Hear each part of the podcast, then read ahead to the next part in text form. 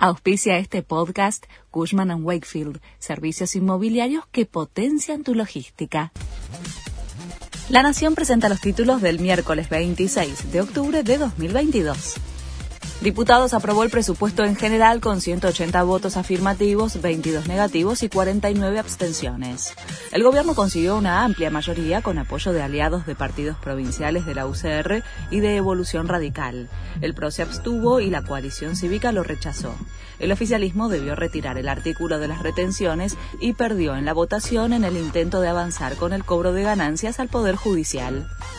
Filmaron a un diputado del Frente de Todos viendo un partido de básquet en medio de la sesión por el presupuesto.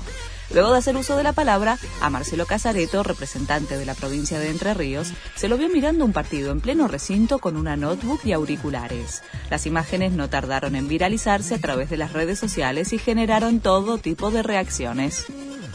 Alberto Fernández ratificó que va a competir en las PASO.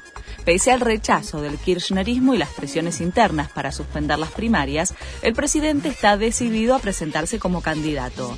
En la Casa Rosada también hubo críticas contra Máximo Kirchner, quien el lunes ratificó su distanciamiento con el jefe de Estado.